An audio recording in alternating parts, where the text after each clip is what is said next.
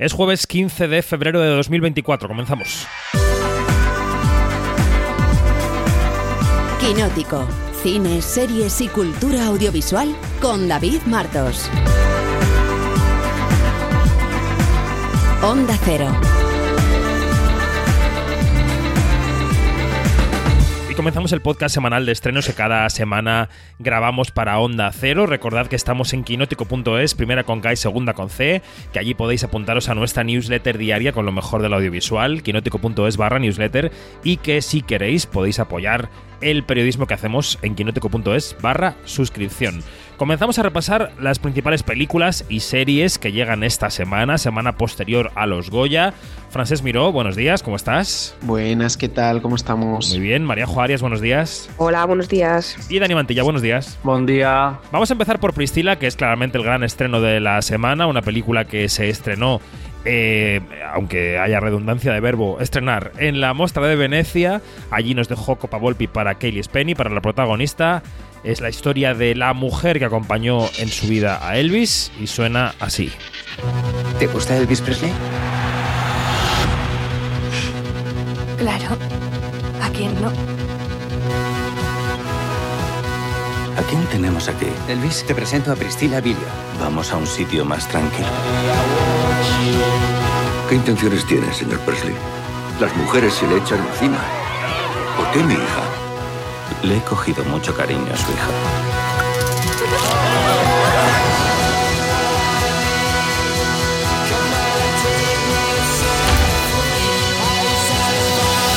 Película de Sofía Coppola que quienes habéis escuchado los podcasts de Quinótico sabéis que ha generado controversias en el equipo, básicamente por mí, pero bueno. Eh, vamos a analizarla. Dani, ¿por qué la gente tiene que ver Priscila este fin de semana? Aunque es verdad que se estrenó ayer miércoles. Tiene que verla, sea cuando sea, a poder ser en cine, que va a lucir más y se va a vivir eh, mejor y te vas a poder meter en la, en la cabeza de Priscilla Presley porque mm, eh, Sofía Coppola sigue siendo una maestra a la hora de, de crear atmósferas, de crear estados emocionales de explorar la psicología de sus personajes. Lo comentábamos en el podcast eh, semanal de Quinótico, como es una directora que ha retratado la adolescencia como femenina, en particular como nadie, y que mm, es capaz de contar muy bien lo que pasa dentro de esas mujeres, en la cabeza de esas mujeres jóvenes, ya sea María Antonieta, ya sea Charlotte en Los in Translation, ya sea Las Vírgenes Suicidas o Priscilla Presley, que eh, vive una historia de amor tóxico, aparentemente ideal, porque ¿quién no querría estar con la mayor estrella de rock del momento? Lo Bueno, que pasa es que bueno. eso explora una serie de consecuencias que ella va a vivir en un viaje que la lleva desde los 14 a los 27 años. A mí me gustó muchísimo la película, eh, publiqué una crítica entusiasta durante el Festival de, de Venecia y, y ojalá la gente la vea, la verdad. Eh, sobre el casting y particularmente sobre Kaylee Spenny, que es la actriz que tiene ahora 26 años, pero que interpreta a una Priscila desde su minoría de edad. ¿Qué opinas? ¿Qué opinas de ella? ¿Y cómo fue tu charla con ella, tu entrevista? Pues tuvimos una entrevista eh, que ella estaba allí en Estados Unidos por Zoom eh, y fue fantástica. Me sorprendió muchísimo lo bien que tenía amueblada la cabeza, cómo hablaba de cine de Sofía Coppola, que lo había descubierto cuando tenía 15 años y se vio reflejada y porque lamentaba que muchas veces eh, los adolescentes son retratados de forma eh, condescendiente en el cine, particularmente ellas, y Sofía Coppola nunca lo ha hecho así. Pero quería que escucháramos una reflexión que hace sobre la fama, ahora que ganó la Copa Volpi en Venecia, que va a ser la protagonista de la nueva película de, Alien y que empieza a ser, más, más conocida. Y es que ella lo tiene claro, eh, siempre ha sido muy escéptica y cautelosa con la fama. Vamos a escucharlo. I think I've been very skeptical and wary of fame. And uh, I get so confused why people don't, you know, we have story after story after story, so many examples of how toxic fame is. Bueno, para quien no sepa inglés, ¿qué traducirías? ¿Qué dice de la fama, Dani? Pues dice que, que le llama mucho la atención, fue el titular de hecho de, de esta semana en la entrevista en Quinótico, cómo la gente todavía pone a las celebridades en pedestales o asumen que sus vidas son fáciles y, y que en particular eh, es llamativo que no dejemos de escuchar historias sobre lo tóxica que es la fama y las consecuencias que tiene y aún así la gente decide no creérselas o, em, vamos, mm, sí, eh, ignorarlas y, y coger la fantasía sin darse cuenta de lo que va a pasar a continuación. Y ella insiste que eh, se, ve a sí misma como una abuela que le gusta leer libros, estar en casa, estar con sus amigos, ver películas, pero que el mundo de Hollywood no, no le llama nada la atención y que eh, aunque le encanta hacer eh, películas y trabajar con directores, con actores, siempre tienen como un ojo puesto en la industria porque no se termina de fiar del todo. Ya. Yo ya lo decía antes, saben los oyentes de, Quinó- de, Quinótico, las quinóticas y los quinóticos, que yo conecté menos con la película. No me parece una mala película en absoluto, no, no, no lo es. Eh, pero quizá, reflexionando sobre ella, pienso que la, la languidez de Sofía Coppola, que beneficia algunas otras de sus historias, eh, no solo las más obvias, sino en Somewhere, por ejemplo, esa languidez creo que aporta a la línea editorial de la directora, porque ella firma con un pulso y con una opinión. eh, que en este caso a mí no me lo pedía el cuerpo. A mí, eh, para mí hay una contradicción de términos entre la languidez de, la, de la apuesta de Sofía Coppola y la fuerza que yo necesito para contar esta historia de la mujer que estuvo detrás de Elvis, sojuzgada, oprimida, muchas veces violentada, ¿no? Eh, y quizá eso a mí es lo que no me funciona. Y no, tampoco estoy súper de acuerdo con el casting. Pero bueno, eh, no me parece una mala película en absoluto. Me parece que es una película que hay que ver este fin de semana. Así que. mm, Así que ahí lo dejamos para que vosotros y vosotras decidáis qué es lo que os parece. Vamos con una que yo creo que vamos a recomendar poco. Eh, los superhéroes vuelven a las carteleras. Hay, ha habido críticas que dicen que incluso esta película no tiene superheroína, pero bueno, ahora nos lo Qué contará ganas, qué ganas tengo de verla. Vamos a ver cómo suena Madame Web. Hace una semana me pasaba la vida corriendo contra el tiempo. Vengo para ayudarle, ¿vale? Intentando salvar a personas a las que se les acababa ese tiempo. Hasta que un momento lo cambió todo. ¡Vamos! Bienvenida a la tierra de los vivos. No entiendo qué me está pasando. Estoy teniendo visiones. Sabía que iba a morir.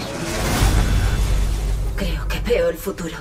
Bueno, Mariajo, primero, ¿qué es Madame Web? ¿En qué universo está? Para todos los que nos que perdemos con los universos de los cómics, ¿de dónde sale el personaje? ¿Y qué? y Pues qué? a ver, la, la historia, o sea, ¿qué hace una peli de Marvel fuera de Disney, no? Que casi es como lo que nos descoloca Bueno, esto pasa con Spider-Man, ¿no? Y con Sony también. Sí, esto, eso iba a decir. Esto responde a un acuerdo de una compra de derechos que tiene Sony con Marvel. eh, tiene, tiene los derechos de, de los cómics de, o sea, del personaje Spider-Man y de los personajes que salen en el universo de Spider-Man. Como tienen un acuerdo en el que tiene que estrenar eh, películas de este universo creo que es cada cinco años y nueve meses o algo así, en plan que tienen que filmar cada tres años y algo y estrenar cada cinco años y pico una película. Eso está dando alas a Sony para que, para no perder los derechos, estrene películas pues como Morbius, como Venom y ahora Madame Web, que mm, los que no sean fan de los cómics dirán de dónde sale esta señora, y que tiene a Dakota Johnson como protagonista, y básicamente lo que cuenta es la historia de una científica que se va a Perú a buscar unas arañas mm, no radioactivas, pero que si te pican te dan poderes. Eh, no es la de Spiderman, son otro tipo de arañas que viven en la jungla.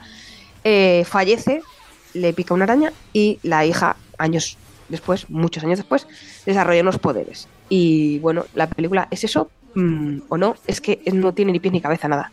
O sea, es una peli más simple que el mecanismo de un chupete. o sea, es que es como. Dakota es verdad que es lo mejor de la peli porque la verdad es que la- ella le, le pone entusiasmo, todo el entusiasmo que ella le puede poner. eh, y no está mal. Pero la película en sí es mm, fallida, insulsa, no, no sabes qué hacen allí la gente. Aparece el tío Ben y yo me enteré después porque estaba en mi parra, porque nada me interesaba. O sea, no, o sea, para, no sé hasta qué punto le sale rentable a Sony seguir sacando este tipo de películas, eh, ya no solo por las críticas, porque la crítica no tiene por qué ir a- unida a un éxito en taquilla, como bien sabemos, pero es que luego pinchan en taquilla. Entonces no sé hasta qué punto le compensa seguir gastando dineros en hacer este tipo de películas para conservar los, unos derechos que no está explotando bien. Porque el Totalmente. universo de Spider-Man es riquísimo, quiero decir que puedes hacer eh, cosas muy, muy chulas. La verdad es que, en fin, no sé yo si es muy recomendable, ni siquiera para fans de, Marvel y superhéroes, pero voy a decir una cosa, y es que mm, tanto de la fatiga del género superhéroes, yo de lo que estoy fatigada es de oír la fatiga de superhéroes. Porque hay mucho donde rascar y el género no está muerto. Dejemos de matar al género, por favor. un drama fracasa en taquilla y no decimos que ha muerto el drama.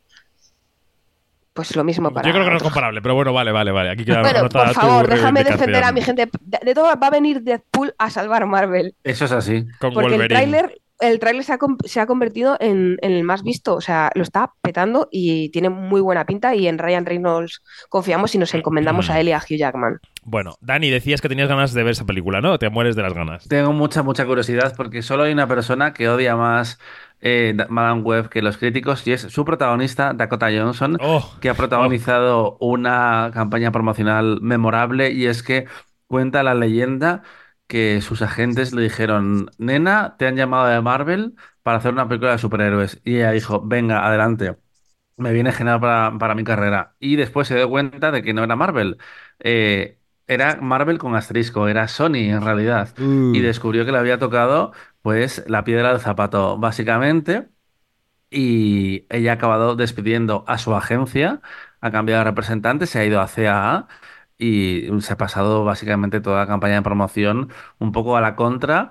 En muchas entrevistas de vídeo contestaba con sí o con no. Luego ha tenido virales eh, como ese momento donde pone en duda una frase que se había puesto viral. Eh, eh, se había hecho viral después de la publicación del tráiler. Ha, estado como muy, muy pletórica eh, en la campaña, porque también, pues yo que sé, habló de lo horrorosa que había sido su experiencia en el final de, The Office. Le apetecía hablar y claramente a Madame Web le ha dado esa oportunidad, a pesar de que odie la película. Ha sido más interesante su, su campaña que la película. Totalmente. sí. Ay, Madame Web. Bueno, va a ser que no. Vamos con el estreno hay dos estrenos españoles de la semana que vamos a destacar. Uno de ellos es una comedia romántica. Es Buscando a Coque. Protagonizan Alexandra Jiménez, Hugo Silva y Coque Maya. Mira, es que antes has dicho que esta canción es de Coque Maya. No es del todo correcto.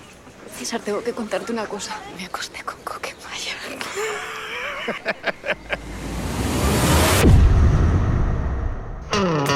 No te puedes haber acostado con un compañero de trabajo como hace todo el mundo. No, tú tenías que hacerlo a lo grande, con mi ídolo de toda la vida. Tengo que hablar con Coque. César ya no está en Madrid. Me dijo que volvía mañana a Miami. Coque, se lo han tenido que cruzar. Le acabo de pedir un taxi ahora mismo. Pero eso es imposible si el ascensor bajaba vacío. Es que Coque siempre va por la escalera se cuida muchísimo. Bueno, es una película de, de, hombre insoportable, que en este caso es Hugo Silva, que está obsesionado con Coquemaya, es su estrella favorita, y su novia de hace muchísimos años, Alexandra Jiménez, una noche, pues por circunstancias, se acaba acostando con Coquemaya. Y cuando se lo cuenta, él entra en pánico y en cólera y se van a Miami a buscar a la estrella para echarle en cara que, que a ver, que a ver qué. Venga, María, jodale tú, ¿qué te ha parecido? Eh, yo reconozco que me esperaba más comedia de la que me encontré. Es una comedia calmada, sí, es una comedia muy discursiva y muy calmada. Pero bueno, en general, en líneas generales me, me gusta. No entiendo la obsesión con Coquemaya, lo siento. Eh, quiero decir, hay una parte ahí de la película que no, entiendo la obsesión, pero es verdad que sí que me, resulta gracioso ver a Hugo Silva en ese papel de, de, ser humano insoportable, fanático de, algo que es que hasta su perro le llamó, le llama Coque y va por ahí presumiendo de haber puesto a Coque Maya de moda en Pinto, que no Valdemoro. Y eh, lo que más me gustó fue la química entre Hugo Silva y Alessandra Jiménez, creo que está, que está muy bien. Es como una peli como de peripecia, ¿no? Porque van ahí sorteando distintos obstáculos para conseguir cruzarse con, con, con Coquemaya y decirle mm, lo que ya sale en el tráiler de que está muy feo eso de acostarte con, la mujer de un, de un fan. Hmm. A mí no me pareció mal la comedia, me parece que está ajustada. Es verdad que no es una comedia desternillante, es una comedia más de situación, de estar con los personajes. Y creo que la fuerza, evidentemente, como tú dices, creo está, está en los actores, ¿no? Creo que Hugo y, y, Alexandra están bien, que tienen química y me gustaría verlos en otras cosas. Así que yo creo que puede ser una buena opción para quien quiera una película, eso, de pareja, de reflexionar después de fin de semana, no me parece que esté mal. Yo no sé si es una mm, película para ir a ver en pareja, ¿eh? que plantea unas preguntas un poco ya complicadas. Bueno, da, lugar a una conversación. Puede ser interesante. Nada que las parejas no se planteen ya, ¿no? O que la gente no habla en su casa. Bueno, no sé, yo, no- yo lo que hable cada pareja en su casa, yo no estoy ahí para saberlo. Bueno, bueno, pues que hablen, que hablen y que tengan preguntas después de la película. Y luego eh, se estrena un documental del que hablamos ya en Quinótico en el Festival de Sevilla, que se llama Sembrando Sueños. Escuchamos cómo suena y ahora nos cuenta Francesc cositas.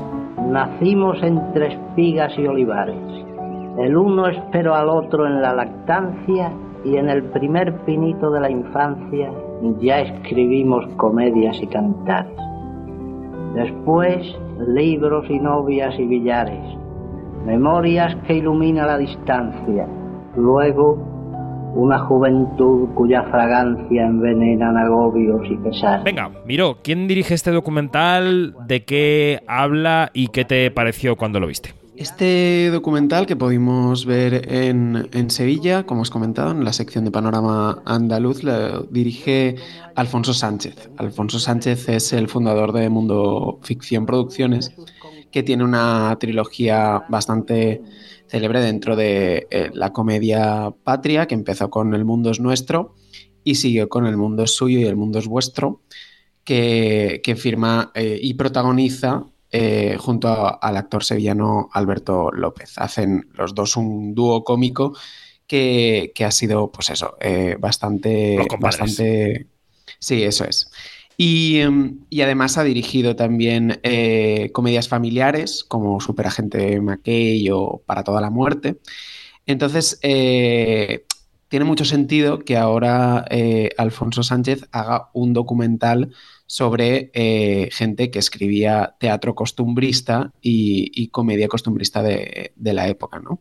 En este caso, eh, este documental, Sembrando Sueños, cuenta eh, la vida y la obra de Serafín y Joaquín Álvarez Quintero, que son figuras esenciales del teatro costumbrista español y que, digamos, eh, Alfonso Sánchez le interesa mucho porque también reinterpreta a la vez que estudia a los Álvarez Quintero, reinterpreta su relación con la comedia y cómo la comedia eh, moldea los gustos de, la sociedad de- del momento en el que eh, impacta, ¿no? Y, eso me parece lo más, lo más interesante del, documental, que por lo demás, digamos que es un documental muy riguroso, muy serio, muy... eh, digamos que tiene eh, un interés también mm, social, más allá de, de- la figura de los Álvarez Quintero, y, y que cuenta con, con testimonios muy interesantes, así que para la gente que le interese un poco la historia cultural de, de nuestro país puede, puede acercarse a esta alternativa este fin de semana. Bueno, pues muy bien. Eh, vamos con series. ¿Alguna serie que quieras destacar, Mariajo? ¿Qué dirías? Eh, pues mira, voy a destacar dos. Voy a aprovechar que me has dado paso y hacer un poquito de caso a las series. Y secuestrar la antena. Venga, vale. Y dale. secuestrar, venga, va, hoy me vengo, hoy me vengo arriba. Eh, dos cosas que me han gustado, no como Madame Web. Una es One Day, que es eh, una nueva adaptación, esta vez en lugar de en película como la que vimos de Anne Hathaway y Gene Sturgis en Qué llorera. 2011, eh, que llorera.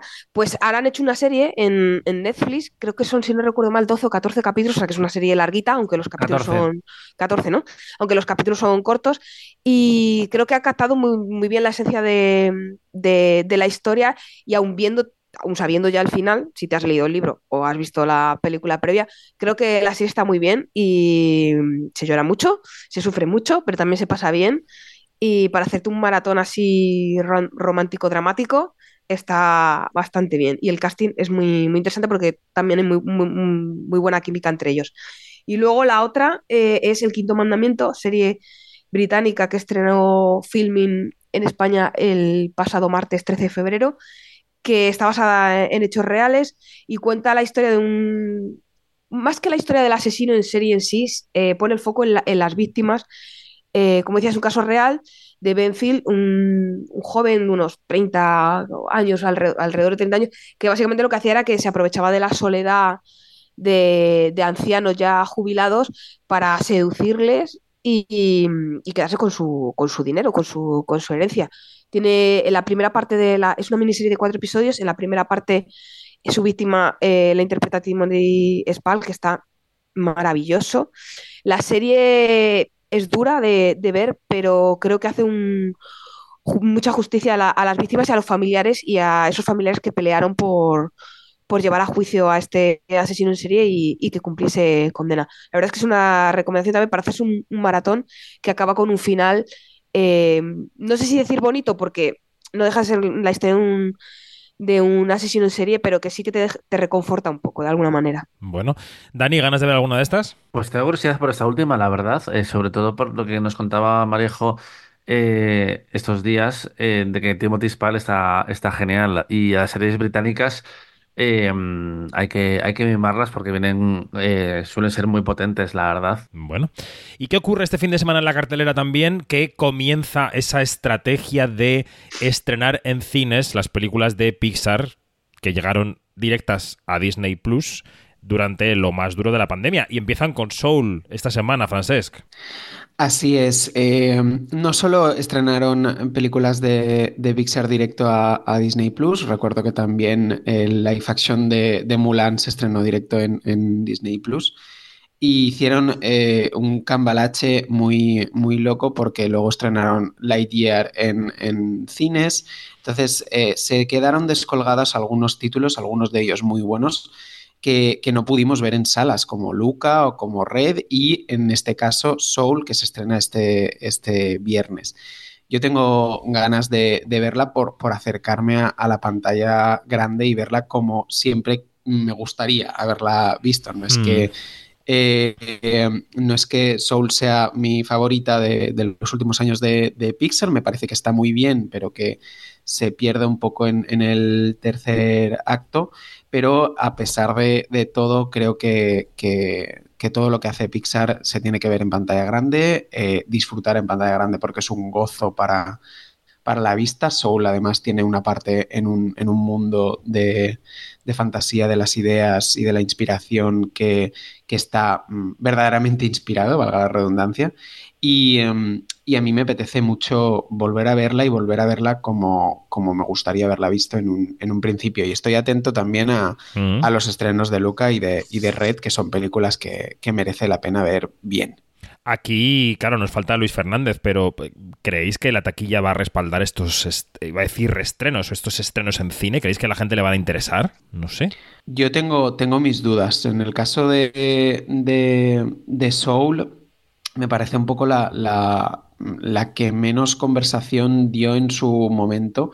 Recuerdo que se dieron conversaciones muy importantes eh, alrededor de Luca y alrededor de, de Red. Sí, sí. Eh, y, y esas conversaciones, recuperar esa, esa magia de, de la, la chispa que tiene el público al comentar una película después de su estreno, me parece que, que va a ser difícil, pero se da la circunstancia de que tampoco hay en este momento mucha alternativa animada en, en pantalla, así que habrá gente, habrá un público familiar que, que pueda optar por, por estas películas si no las vio en, en su casa.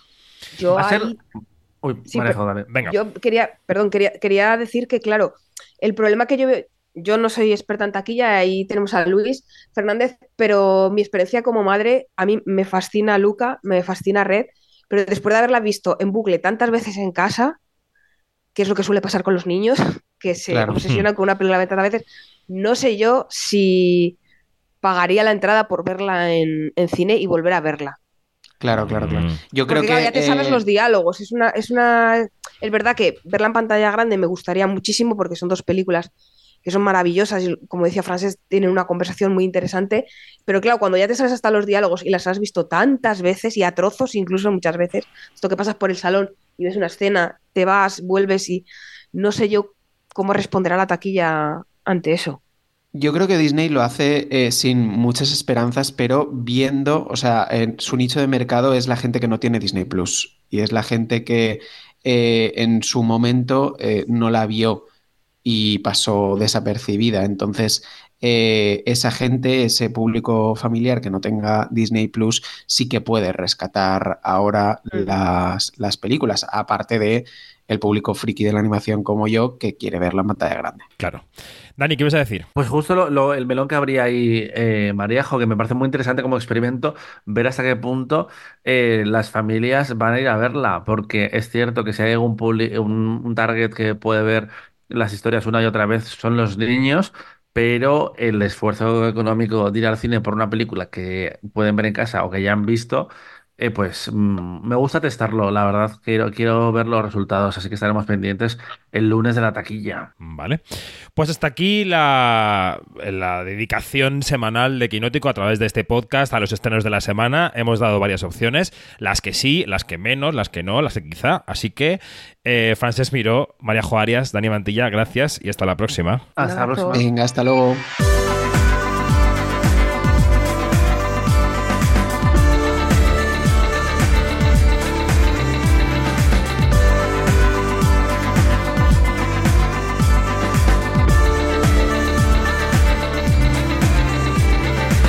Es todo. Más información en quinótico.es, primera con K y segunda con C, y en nuestras redes sociales donde somos Quinótico. Adiós.